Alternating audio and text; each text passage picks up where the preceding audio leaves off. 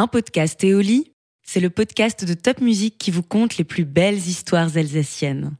Installez-vous confortablement et découvrez la légende d'aujourd'hui. Top Music. Les guirlandes du sapin de Noël. Dans la maison, régnait une grande agitation. C'est qu'on approchait de Noël, et comme tous les ans, tradition oblige, tout le monde était mis à contribution pour le grand toilettage de la demeure. Pierre et Jean n'aimaient pas ces journées, car ils devaient aider leur mère à passer le chiffon sur tous les objets et bibelots, à balayer les moindres flocons de poussière qui se cachaient sous et derrière les meubles, et à récurer le plancher de toutes les pièces. Le grand nettoyage commençait le 23 décembre au matin et s'achevait le 24 à midi avec la mise en place du sapin dans la Stoup, la grande pièce à vivre. Les enfants devaient alors sortir pour laisser leur mère, seule, accrocher les boules et les bougies aux branches du roi de la forêt.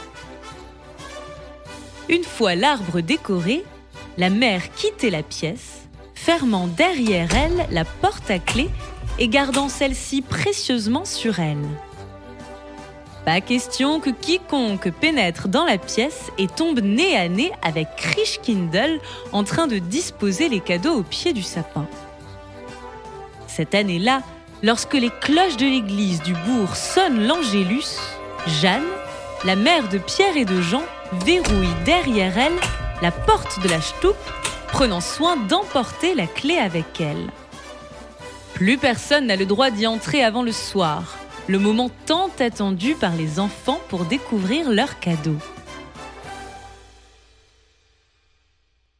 Pourtant, il y avait encore du monde dans la Stoup. Du petit monde. Une première araignée pointe le bout de son nez de dessous le plancher, suivie d'une deuxième.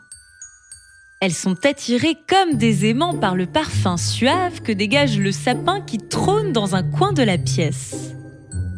Quel baume dit la première.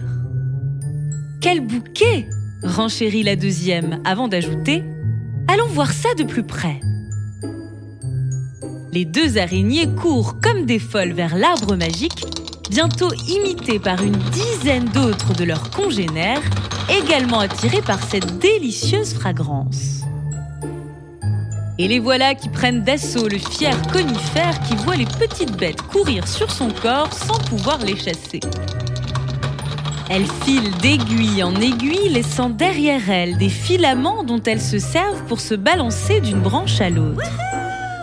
Jamais elles n'ont été à pareille fête. Bientôt tout le sapin se retrouve enveloppé de toiles que les besogneuses ont tissées avec une dextérité rare. Soudain, un bruit.